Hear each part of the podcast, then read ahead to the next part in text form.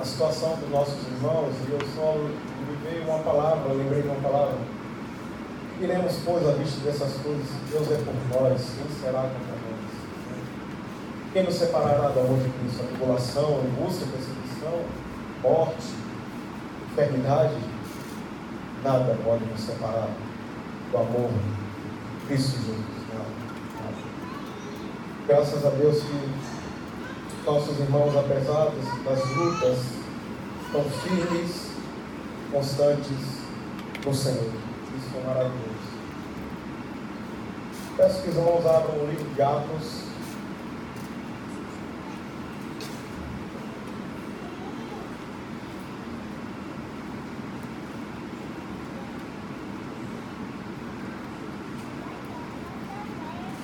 Abra o livro de Atos Permaneça com ele aberto, vamos passar por alguns versos, até chegar no texto que faremos a exposição dessa noite. Meu desejo é que a palavra de Deus, que ela é fiel, verdadeira, ela possa impactar a sua vida, a sua coração, possamos sair daqui transformados. E esse é o efeito que a palavra causa. Ela ensina, ela transforma, ela exorta tudo para que o servo de Deus seja aperfeiçoado e ande na prática das boas obras. Então, esse é o propósito que estamos proclamando a palavra do Senhor e aprendendo dela. Atos capítulo 1.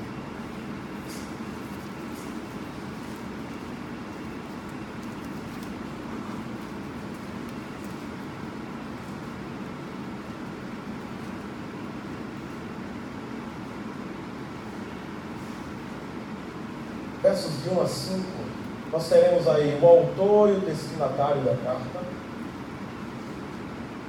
Uh, não de maneira explícita, mas todos concordam que Lucas foi quem escreveu o livro de Atos, é, pelo que tem nos primeiros versos aqui do livro de Atos.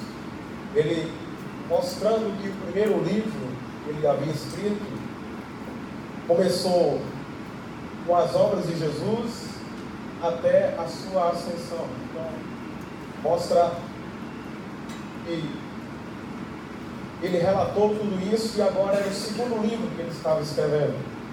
E o destinatário é a mesma pessoa, Teófilo. A Bíblia em nenhum outro lugar faz menção desse rapaz, Teófilo. Um bom nome para colocar no filho aí, se você tiver filho, é um bom nome, André, para você colocar no seu próximo filho, Teófilo. Mas os estudiosos dizem que era, pela forma que Lucas trata ele, é, ele era alguém da, da, da guarda romana. Ele, no livro, no Evangelho de Lucas, ele diz, ó oh, excelentíssimo Teófilo. Então, pelo tratamento, alguns dizem que ele era alguém da guarda romana. Leia comigo o verso 3.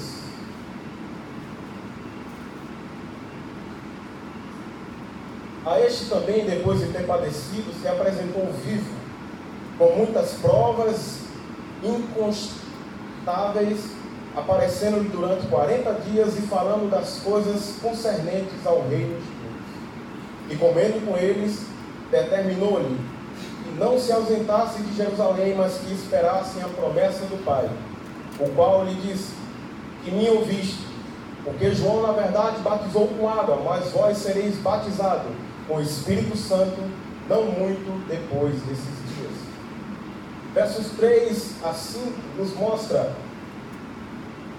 que o Senhor Jesus padeceu, mas se apresentou vivo durante 40 dias a todos os seus discípulos. E que ele determinou: fiquem em Jerusalém porque vocês serão revestidos de poder. João batizou com água, mas vós sereis batizados com o Espírito Santo. Então, Jesus fala da promessa da vinda do Espírito. Agora, verso 8. Mas recebereis o poder ao descer sobre vós o Espírito, e sereis minhas testemunhas, tanto em Jerusalém, como em toda a Judéia e Samaria e até os confins da terra. Mais uma vez, o Senhor Jesus enfatiza a promessa da descida do Espírito e que eles seriam testemunhas das coisas do Senhor. Aonde? Judéia, Samaria e até os confins da terra. No verso 9, enquanto o Senhor Jesus falava essas coisas, foi elevado às alturas, à vista deles, e uma nuvem o encobriu os seus olhos.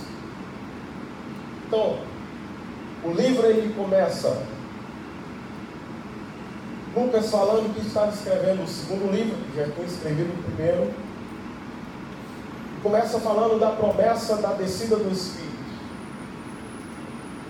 Enquanto o Senhor falou da promessa que eles receberiam poder, porque o Espírito Santo viria sobre eles, Senhor foi elevado aos céus. Então, o livro de Atos inicia nesse ressurreição, 40 dias que o Senhor está com os discípulos, e agora ele faz a promessa do Espírito, e agora ele sobe aos céus, e é encoberto com as nuvens dos olhos de todos.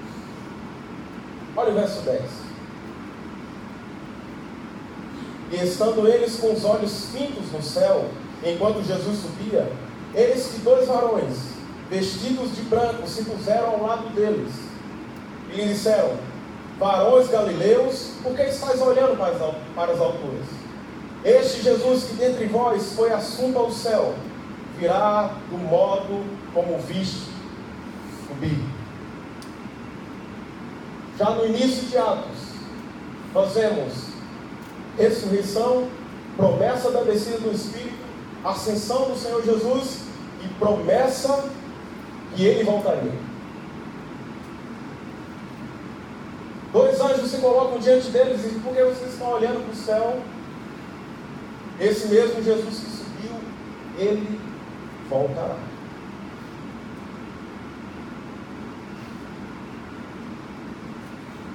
A partir do verso 12 até o verso 14. Os discípulos voltam para Jerusalém e leiam comigo o verso 14. Olha o que eles estavam fazendo.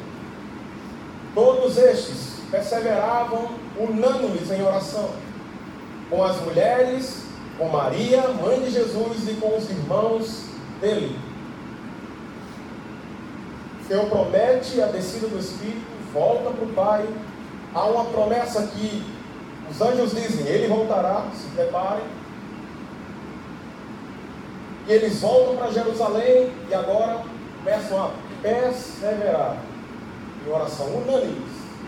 A palavra diz: eles estavam unânimes em oração, com as mulheres, com Maria, mãe de Jesus e com os irmãos dele. A partir do verso 15 até o 20, ao 26, eu estou passando rápido, eu só estou tentando conectar os irmãos naquilo que a gente vai falar. Versos 15 ao verso 26, nós temos uma assembleia pouco diferente da nossa assembleia aqui da igreja. Essa assembleia teve 120 pessoas. E o que foi falado, Pedro toma a palavra e ele fala que Judas se extraviou, como estava escrito e predito, e que era necessário que levantasse um para que estivessem compondo os doze apóstolos. Leia comigo o verso 21. Aqui Pedro dá os requisitos para o apostolado.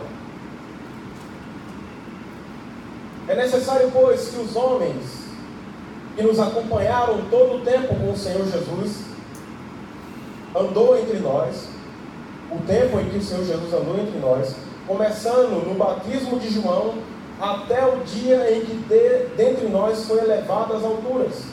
Um destes se torne testemunha conosco da ressurreição.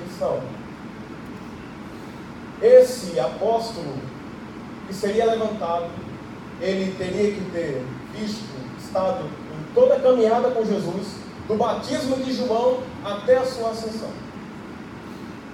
E ele seria testemunha junto com eles da ressurreição do Senhor.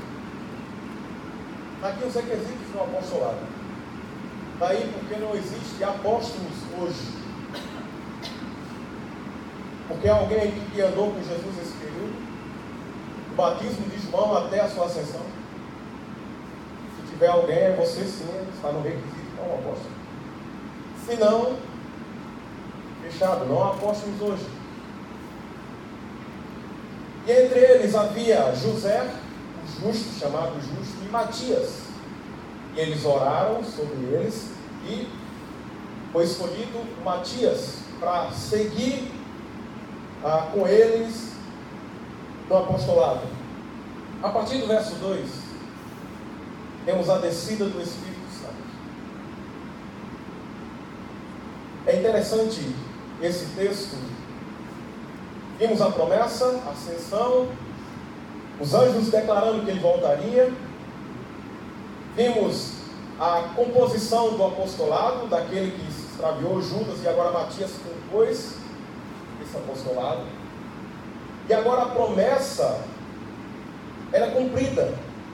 Eles estavam no dia de Pentecoste, e vem 50 dias depois da Páscoa, a festa de Pentecoste. Eles estavam reunidos no mesmo lugar, diz o verso 1. De repente veio do céu, como um som, como um vento impetuoso, encheu toda a casa onde eles estavam assentados, e apareceram distribuídas entre eles línguas como de fogo, e pousou uma, uma sobre cada um deles. Como de fogo, não era de fogo, era como de fogo. É interessante observarmos que quando eles começaram a falar em outras línguas, fica claro no texto, os versos, olhe comigo, verso 6, a parte final, Portanto, cada um ouvia falar da sua própria língua. Quem estava ouvindo os apóstolos falar, falando em outras línguas, estavam entendendo o que eles estavam falando. Porque eles estavam falando na língua deles. Olha o verso 8. Olha como se repete isso. E como ouvimos falar cada um em nossa própria língua materna? Fizeram uma pergunta. Verso 11, final e a partir do 12. Como ouvimos falar em nossas próprias línguas as grandezas de Deus? Todos ficaram atônitos e perplexos. Interpolavam uns aos outros. Quer dizer isso? Outros, porém, zombando, diziam: estão embriagados.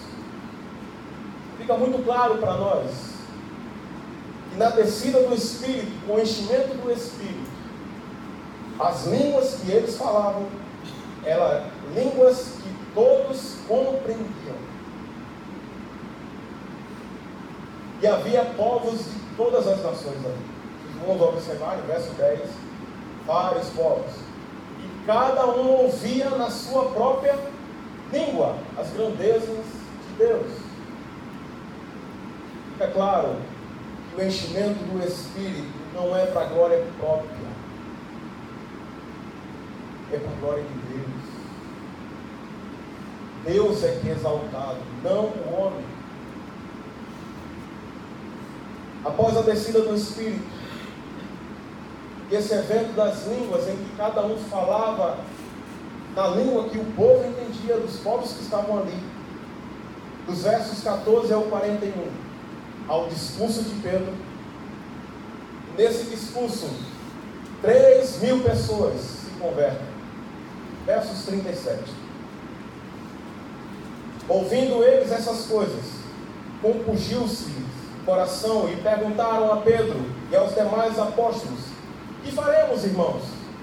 Respondeu-lhe Pedro: arrependei-vos e cada um de vós seja batizado em nome de Jesus Cristo para a remissão dos vossos pecados e recebereis o dom do Espírito Santo. Pedro prega a palavra e três mil pessoas se rendem ao Senhor Jesus naquele dia.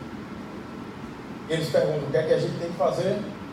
Pedro disse: se arrependam, creiam no Evangelho. E após esse evento, é onde quero chegar. Da ressurreição do Senhor, da promessa da descida do Espírito, da ascensão do Senhor, da promessa que ele voltaria, da promessa cumprida da descida do Espírito Santo, o discurso de Pedro, agora a formação da igreja do Senhor. É aqui onde eu quero chegar, versos 42 a 47.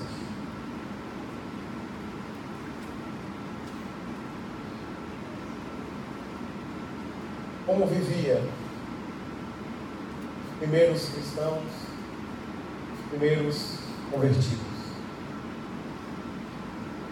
E perseveravam na doutrina dos apóstolos e na comunhão, no partir do pão, nas orações.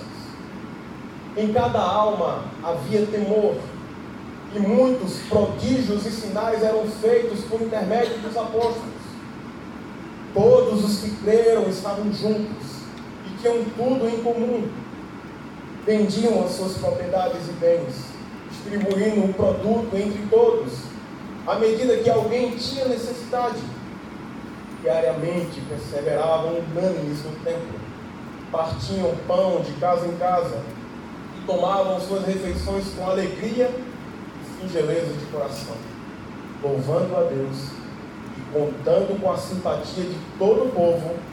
Enquanto isso, acrescentava ali o Senhor dia a dia os que iam sendo. Vamos orar ao Senhor? Senhor, nós te exaltamos pela tua santa palavra. Te rogamos, Senhor, fala conosco na exposição fiel da tua palavra. Possamos ser edificados, mas também exortados e confrontados com a tua palavra. Senhor, de maneira como esses irmãos viviam, nós possamos viver como igreja do Senhor. Para a glória do teu nome, ministra sobre nós a tua palavra. Glorifica o teu próprio nome. É o que eu te peço nesta noite. No nome poderoso do Senhor Jesus. Amém.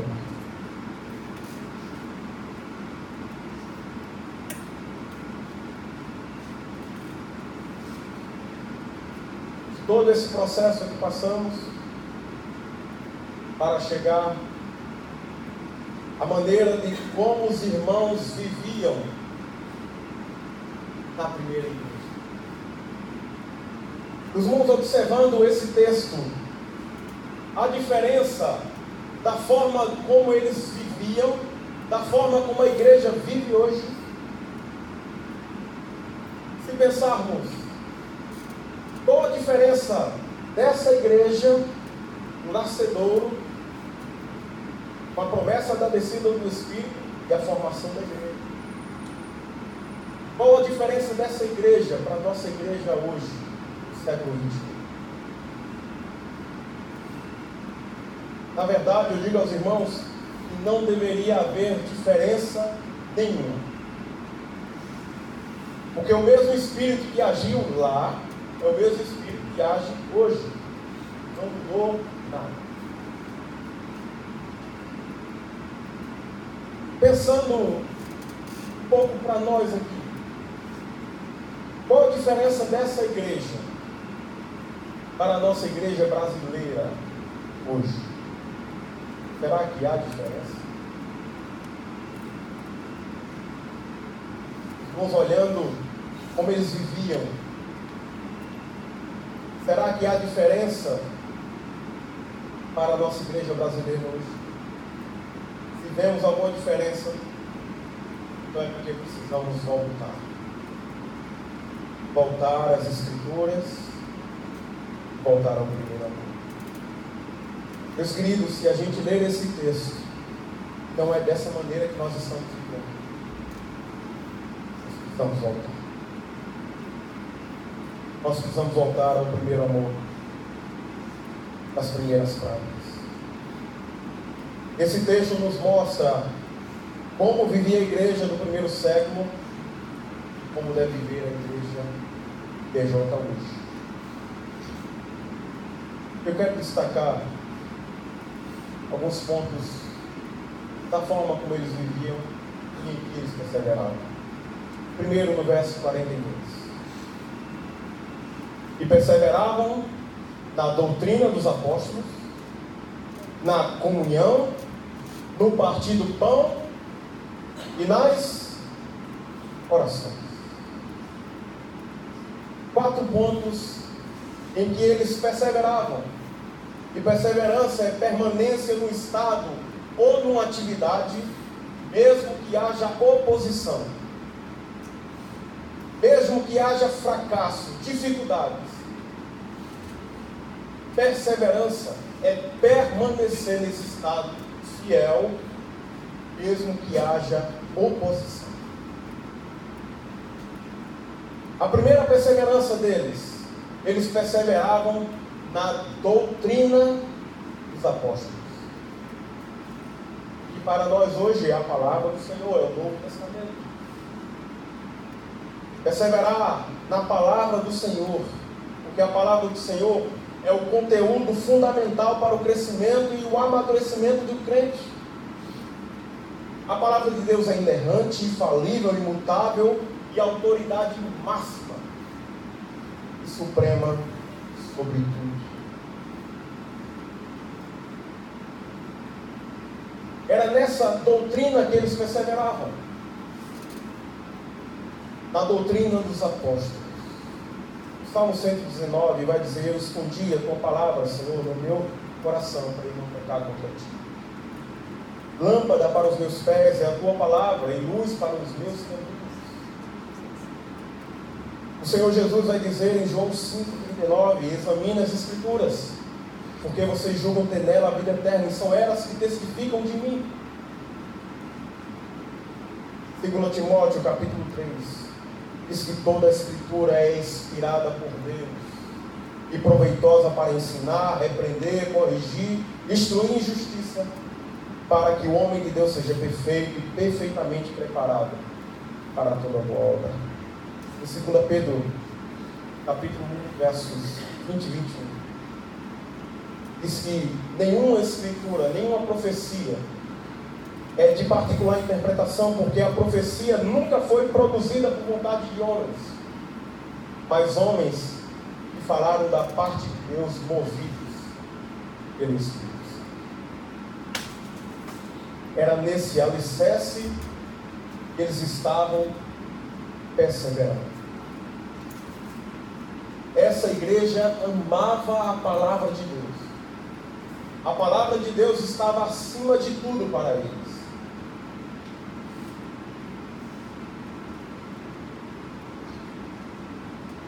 Nós temos perseverado na palavra do Senhor. Nós, como igreja, temos dado de fato ouvido à palavra de Deus. É óbvio que eu falo para os irmãos que fazemos o máximo, nos esforçamos para anunciar de maneira fiel as Escrituras E os irmãos têm que buscar junto conosco, como igreja do Senhor, a fidelidade das Escrituras. Esses irmãos, eles estavam juntos, perseverando. Eu espero que, como igreja, estejamos juntos, perseverando na palavra do Senhor. Eu digo aos irmãos que aqui nós temos muitas oportunidades para isso muitas oportunidades. Se você quer conhecer a palavra, quer crescer na palavra, aqui nós temos muitas oportunidades para crescimento. Não é pouco, não é muito. Eu quero lhe convidar a juntos nós perseverarmos na palavra do Senhor. Juntos buscarmos ao Senhor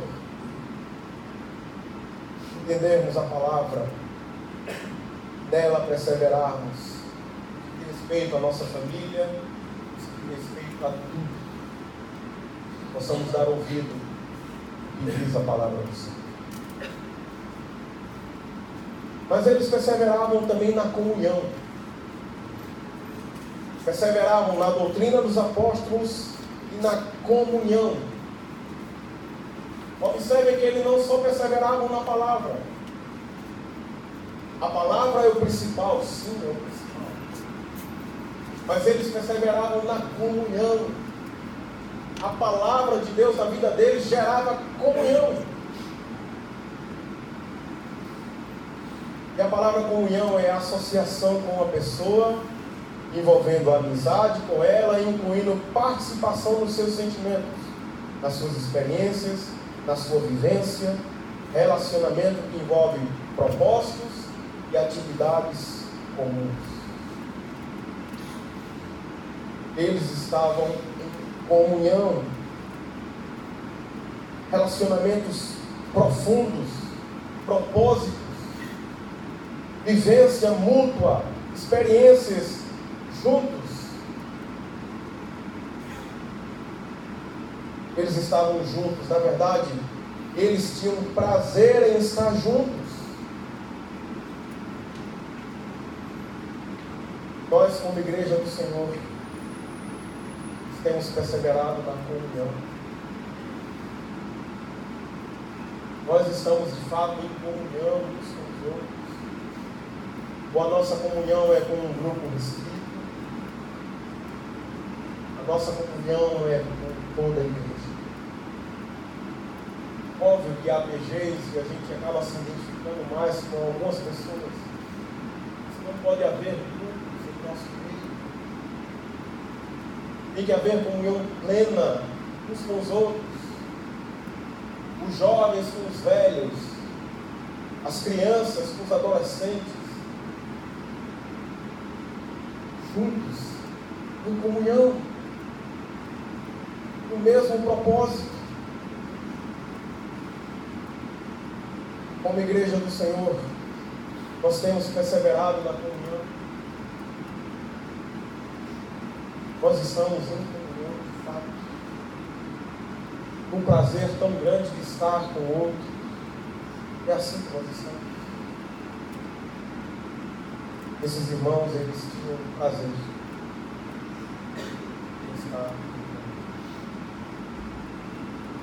Mas eles também perseveravam no partir do pão.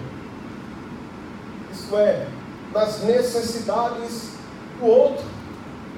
Alguns interpretam nesse partir do pão como sendo a ceia do Senhor. Eles estavam perseverando e aguardando o Senhor até que ele viesse cumprindo o que o Senhor falou. Façam isso em memória de mim, até que eu venha. Mas eu entendo aqui que essa perseverança era no cuidado uns com os outros, das necessidades mútuas. Eles estavam perseverando, estavam juntos. E os irmãos vão identificar no texto que estou falando nós temos também perseverado e olhado as necessidades uns dos outros.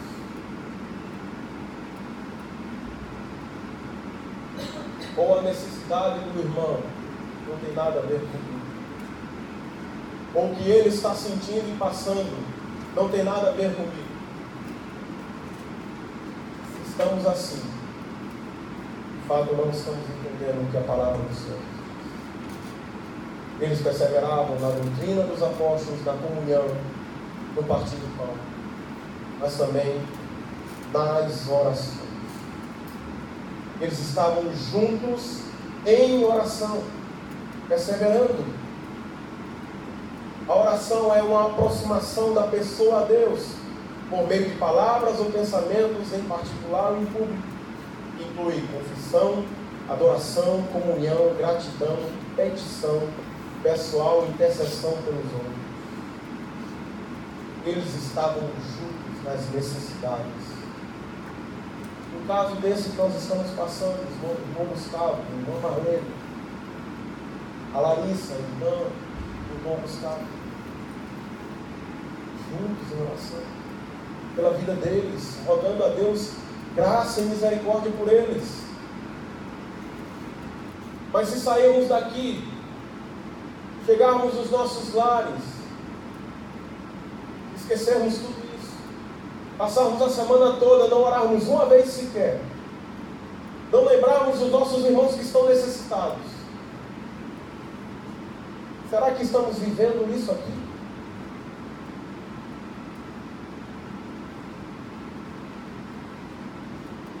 Meus queridos, nós estamos muitas vezes fechados em nós mesmos. É um egocentrismo enorme. Nós precisamos voltar às escrituras. Eu imagino quando algum irmão tinha necessidade, o outro com certeza chegava lá, vamos orar. Ou então chegava a notícia que alguém estava necessitado, vamos orar pelo irmão fulano. Eles estavam juntos, tinham tudo em comum. 1 Tessalonicenses 5,17 vai dizer que nós precisamos orar sem cessar. Oração é uma prática de vida. Você ora desde o momento que acorda até a hora que você dorme. você para de orar, você abre caminho para que seja enganado pelo diabo. Precisamos orar como igreja do Senhor. Uma igreja que ora, ela não está ansiosa por nada. Uma igreja que ora, ela vive plenamente o Senhor Jesus no meio dela. temos perseverado em oração, meus filhos. É nessas coisas que, como igreja, temos perseverado. Na palavra, na comunhão, nas necessidades mútuas, nas orações. Eu digo aos queridos irmãos, se não estamos vivendo assim, hoje é o dia de voltar.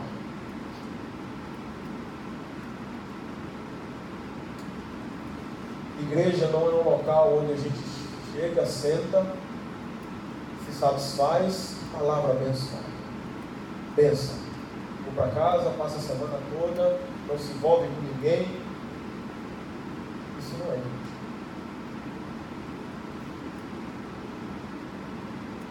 igreja. Ela está todo dia com Irmão Elton, como é que você está? Tudo bem, pastor? Bom Joaci, amém? Alguém soube que o irmão não está bem? Liga para fulano, vamos visitar. A irmã Marlene, não precisa só os pastores ir visitar a irmã Marlene. As senhoras da igreja podem ir lá visitar. Os jovens da igreja podem visitar o Gustavo. Não precisa só esperar os pastores irem. Nós somos igreja do Senhor. Tem alguém necessitado? Vamos lá. Tem alguém sofrendo? Vamos lá orar com ele. Somos igreja.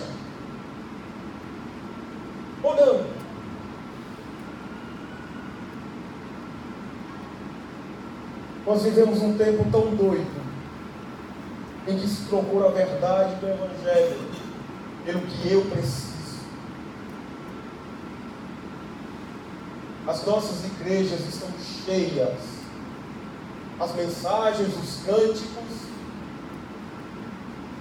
exaltando o eu, é o que você precisa. Eu estou aqui para pregar o que você precisa. Eu digo aos irmãos, eu não estou aqui para pregar o que você precisa. Eu estou aqui para pregar a palavra de Deus.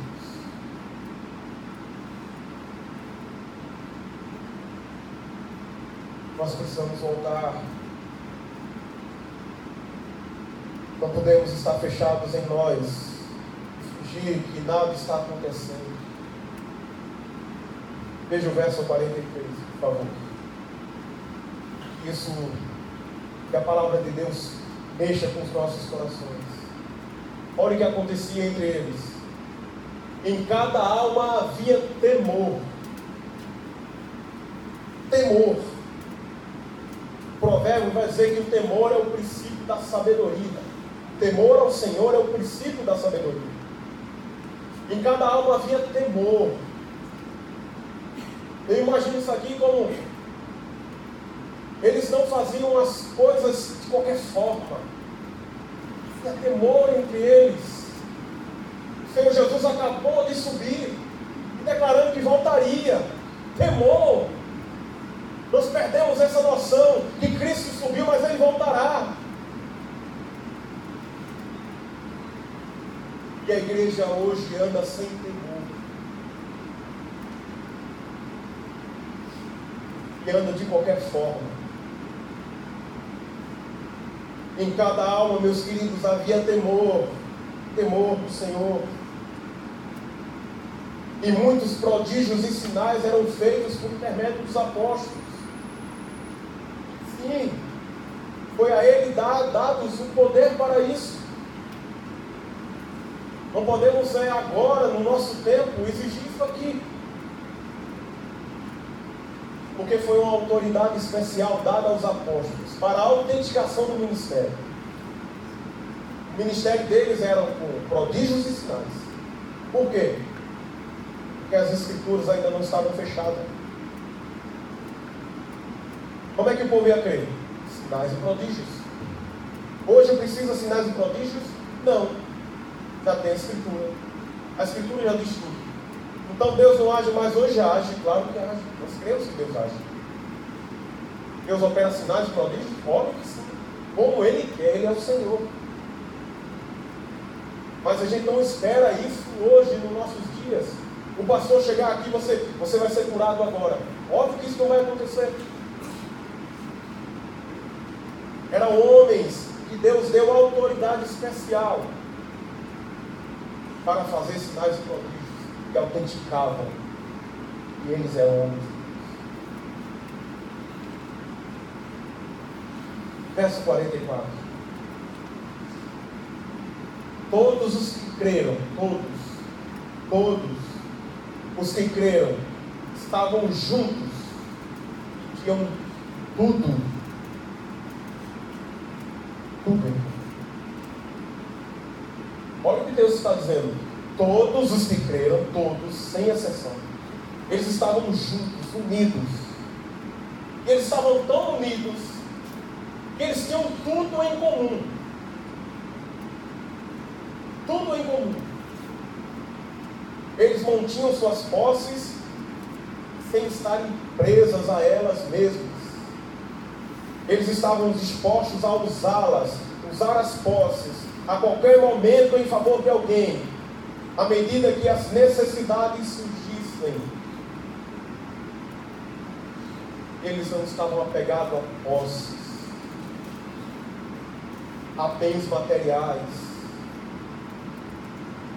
Tinha tudo entre eles.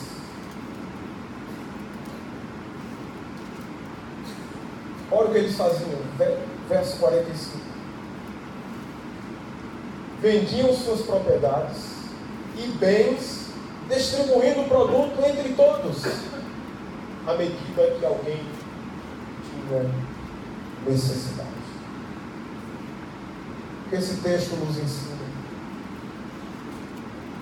Eles não juntavam bens. Sabe por quê? Eles estavam guardando a volta do Senhor a qualquer momento. Eles não estavam esperando nada nesse mundo. Aqueles irmãos que tinham mais posses, eles colocavam diante ali. Eu tenho duas casas, para que duas? Espera aí. Eu só preciso de uma. Para que eu quero duas casas? Vou fazer o seguinte. Eu, irmão lá, não tenho onde morar. Eu vou vender. Vou colocar para suprir a necessidade.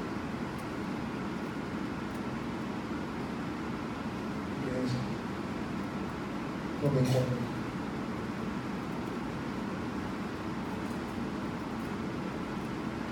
É assim que nós vivemos.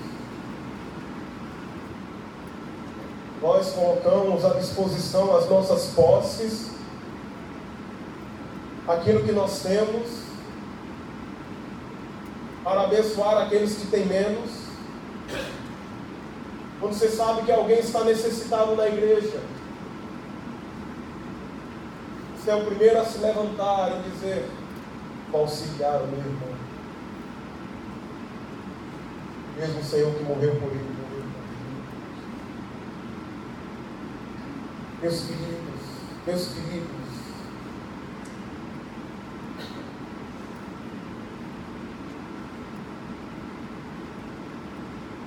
os bens para eles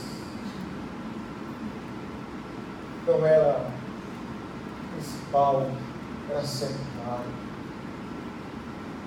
Vivemos um tempo em que quanto mais se tem, mais se quer.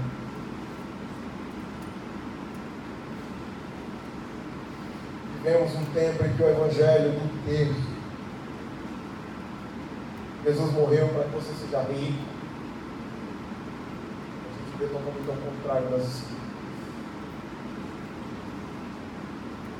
Aqueles que tinham, viviam como se não tivessem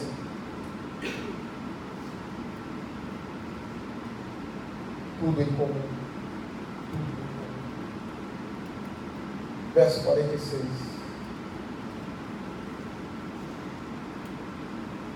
Diariamente perseveravam unânimes no templo, partiam pão de casa em casa e tomavam suas refeições com alegria singeleza de coração. havia alegria e singeleza de coração. Porque eles estavam perseverando em tudo aquilo. O que é que pode vir? Alegria, singeleza de coração. Entre eles não havia necessidade.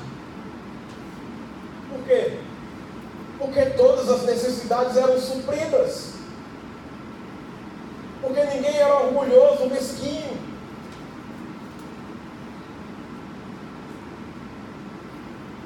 Tudo era comum. Meus queridos, se somos uma família, deixa eu dizer aqui, o que lhe contém é meu. O que eu tenho é dos irmãos também.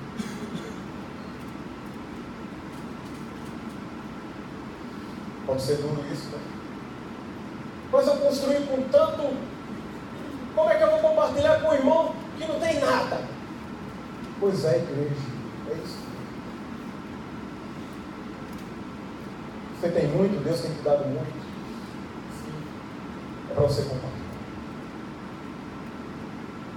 Tem muita gente necessitando. Muita gente precisando. E aqui a necessidade, é óbvio, eram os irmãos da fé. A primeira necessidade é os irmãos da fé. E é óbvio que só poderia haver entre eles alegria e singeleza de coração. A igreja era alegre e o foco único era o Senhor Jesus. Uma igreja que é focada em Cristo, uma igreja alegre.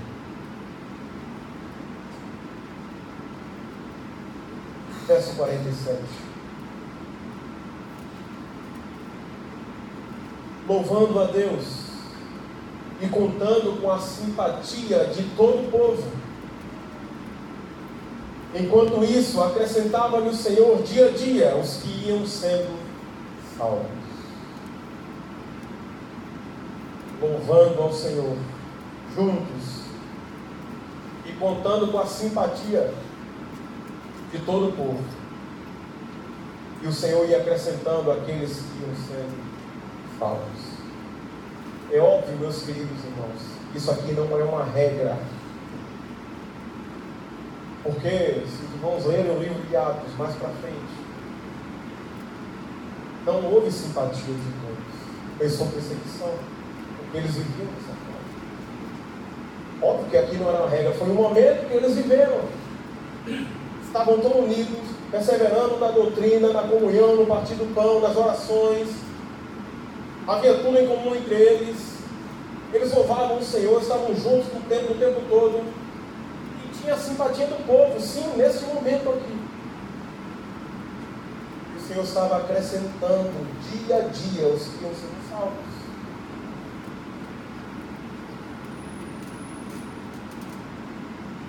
Meus queridos, meu desejo nessa noite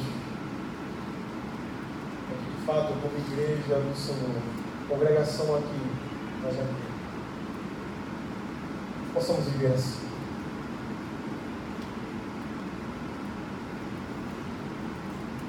Que haja em nós um amor intenso. Que haja em nós comunhão. Que haja em nós necessidades Que haja entre nós muito amor.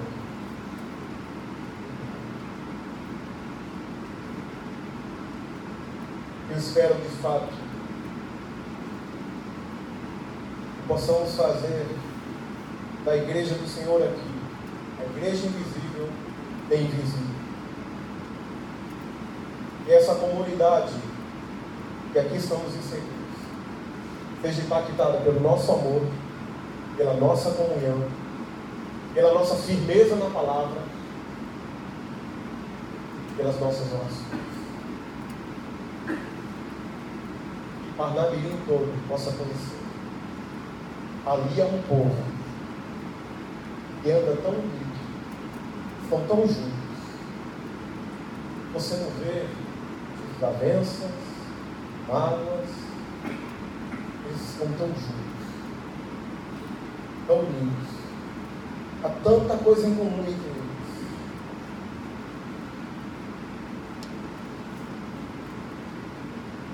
Uma pergunta para nós. A nossa igreja se parece com esse modelo de igreja?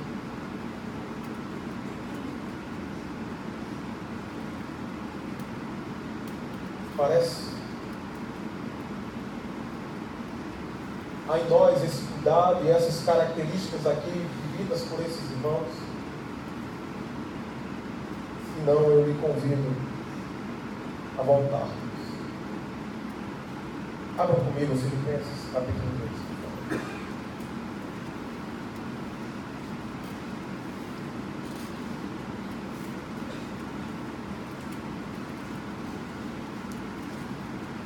Verso 1 diz assim: Portanto, se há alguma exortação em Cristo, se há alguma consolação de amor, se há alguma comunhão do Espírito, se há alguns entranháveis afetos e compaixão. Paulo escrevendo aos Filipenses: Completei o meu gozo, para que tenhais o mesmo modo de pensar, tendo o mesmo amor, o mesmo ânimo, pensando a mesma coisa. Nada façam por contenda ou por vanglória, mas com humildade cada um considere os outros superiores a si mesmo. Não olhe cada um somente para o que é seu, mas cada qual também para o que é dos outros. Paulo parece que pega esse texto que acabamos de ler e ele resume. Ele diz: tem o mesmo modo de pensar, o mesmo ânimo, o mesmo amor. Não façam nada por vanglória, mas com humildade. Considere o outro superior a você mesmo. Não olhe somente o que é seu, mas também cada um que é do outro.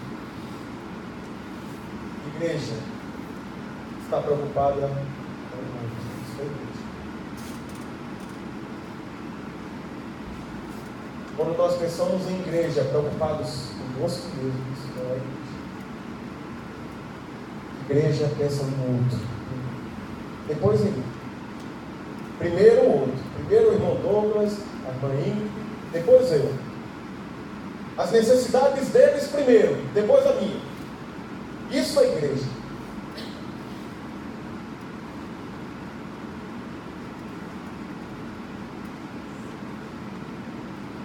Nós precisamos ser uma igreja persevera nessas coisas e que anuncia em alto e bom som Jesus é o Senhor. A partir do verso 3 do livro de Atos, nós vamos ver a cura de um coxo que estava à porta formosa. Quando Pedro e João vão ao templo para a oração, aquele homem esperando algo para receber deles. E no verso 4, Pedro diz assim: Pedro, fintando juntamente com João, disse: Olha para nós. Ele os olhava atentamente, esperando receber alguma coisa. Pedro, porém, lhe disse: Eu não possuo nem prata nem ouro,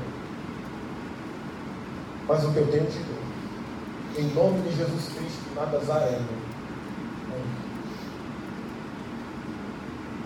Nós precisamos ser uma igreja que anuncia o Senhor Jesus. Não ouro nem prata, mas Cristo. João e Pedro disseram logo: Eu não tenho nem ouro nem prata, mas o que eu tenho eu te dou. Em nome do Senhor Jesus. Era o que eles tinham a oferecer. E o que nós temos a oferecer como igreja. Óbvio que não é cura nem milagres. Logo as mãos. Mas precisamos, como Pedro e João, anunciar Cristo, Salvador. Depois deles saírem daí, curarem esse enfermo, Pedro faz um discurso no templo. E no verso 4, no capítulo 4, Pedro e João são presos porque curaram esse enfermo. Eles vão diante do Sinédrio. E Pedro faz um discurso lá, veja comigo o verso 9, verso 10. Tomai conhecimento, vós todos, todo o povo de Israel, de que em nome de Jesus Cristo, Nazareno, a quem vocês crucificaram e quem Deus ressuscitou dentre os mortos. Sim, em seu nome é que este está curado perante vocês. Este Jesus é a pedra rejeitada por vocês, os construtores, o qual se tornou a pedra angular, e não há salvação em nenhum outro, porque debaixo do céu não existe nenhum outro nome dado entre os homens, pelo qual importa que sejamos salvos. Pedro e João agora, depois de haver curado um homem em nome de Jesus, não eles, são do Espírito deles. Agora são interrogados por que isso? Eles anunciam quem? Jesus. Não há salvação em nenhum outro. Olhe comigo o verso 18. Olha o que acontece. Chamando-os, ordenaram-lhe e absolutamente não falassem nem ensinassem em nome de Jesus. Mas Pedro e João lhe responderam: Julgai ser justo diante de Deus ouvimos antes a voz do que a Deus? Pois não podemos deixar de falar das coisas que vimos e ouvimos. Como igreja do Senhor que vive na comunhão, na perseverança da palavra, da comunhão, no partir do pão e nas orações. Nós precisamos ser uma igreja que anuncia com vigor o Senhor Jesus. Os discípulos falaram: Nós não podemos falar daquilo que temos visto e ouvido. Julguem vocês mesmos se é justo ouvir vocês ou a Deus. E eles foram ameaçados mais uma vez mas foram soltos. E a partir do verso 23, eles chegam e a igreja estava em oração. Na verdade, eles chegaram e, ouvindo que eles estavam ali, levantaram a voz em oração. E olha a oração deles. Verso 24, a parte B: Tu, soberano Senhor, que figestes o céu, a terra, o mar e tudo que neles há, que disseste por intermédio do Espírito Santo, por boca de Davi, nosso Pai, teu servo. Porque se enfureceram os gentios, os povos imaginaram as coisas vãs. Verso 29. Agora, ó Senhor, olha para as suas ameaças e concede que teus servos anunciem com toda intrepidez a tua palavra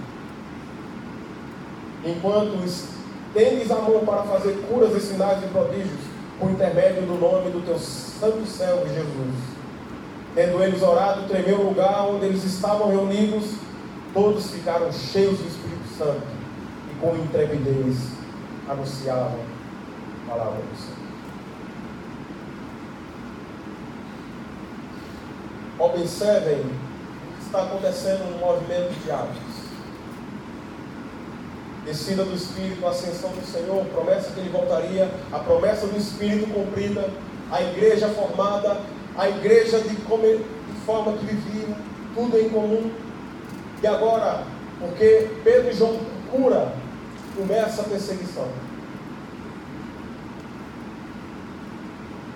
Mas observem que mesmo começando a perseguição, eles continuaram perseverando. Agora, Senhor, olha as ameaças e concede que os teus servos anunciem com intrepidez a tua palavra. Eu fico imaginando, diácono, se viesse uma perseguição no nosso meio. Estamos pregando a palavra.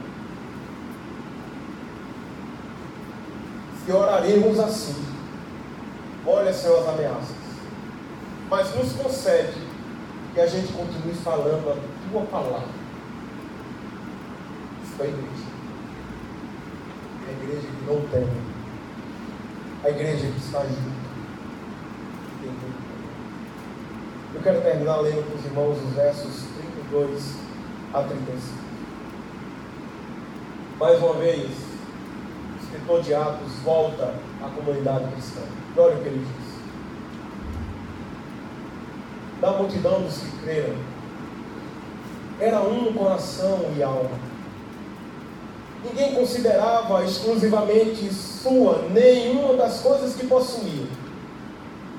Tudo, porém, lhe era comum. Com grande poder, os apóstolos davam testemunho da ressurreição do Senhor Jesus, e todos e havia abundante graça pois nenhum necessitado havia entre eles.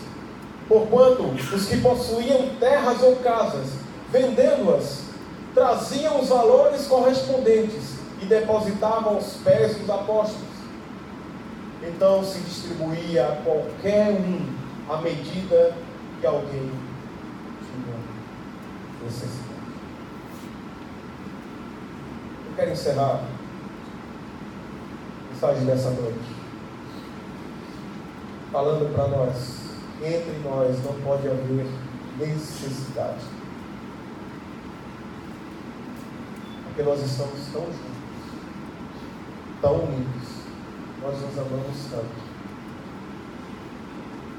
E nós, entre nós, há tudo comum. Entre nós não pode haver necessidade. Eu digo humanamente, fisicamente, enfermidades, nada disso. Não pode haver um irmão entre nós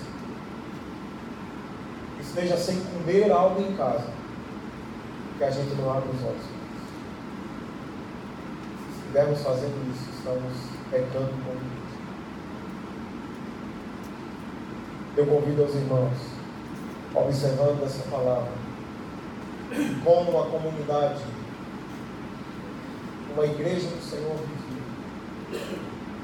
Eu convido a todos nós que vivemos da mesma Feche seus olhos. Ora o Senhor nessa noite. Que você se colocasse diante do Senhor. Você sabe como está vivendo sabe como está vivendo. Eu queria. Você, você percebe na palavra que não tem vivido desta forma. Você se arrependesse hoje. Dissesse ao Senhor, Senhor, me ajuda a ter esse coração. Entre nós haja que o nosso foco esteja anunciar concretamente a tua palavra. Feche seus olhos olhos.